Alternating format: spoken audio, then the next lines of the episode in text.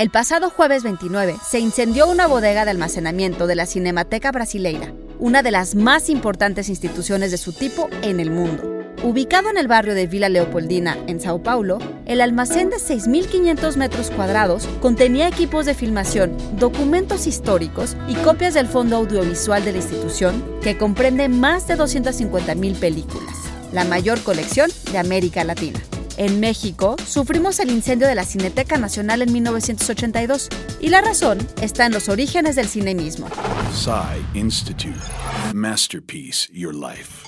En los inicios del cine, las películas estaban hechas de nitrato de celulosa o nitrocelulosa, un material que se emplea lo mismo para la elaboración de explosivos y propulsores para cohetes que en la base de la emulsión de las películas fotográficas. Comercializada con el nombre de celuloide, la nitrocelulosa sería utilizada en la fabricación de película hasta mediados del siglo XX, a pesar de ser inestable y altamente inflamable.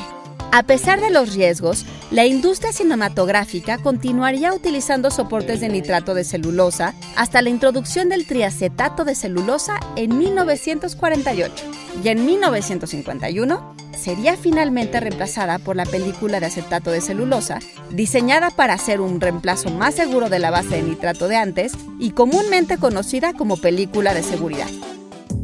La inestabilidad química del acetato de celulosa se ha convertido en una de las más grandes amenazas para los archivos y colecciones de películas. En el caso de la Cinemateca brasileña, un incendio había destruido ya unas 500 películas en abril de 2016.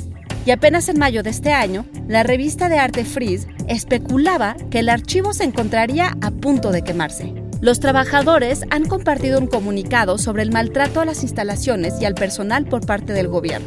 Y es que, como bien dicen, sin trabajadores no se pueden conservar archivos. Idea y guion de Antonio Camarillo, con información del periódico El Universal y el portal Web Art Forum. Y grabando desde casa, Ana Goyenechea. Nos escuchamos en la próxima cápsula SAE.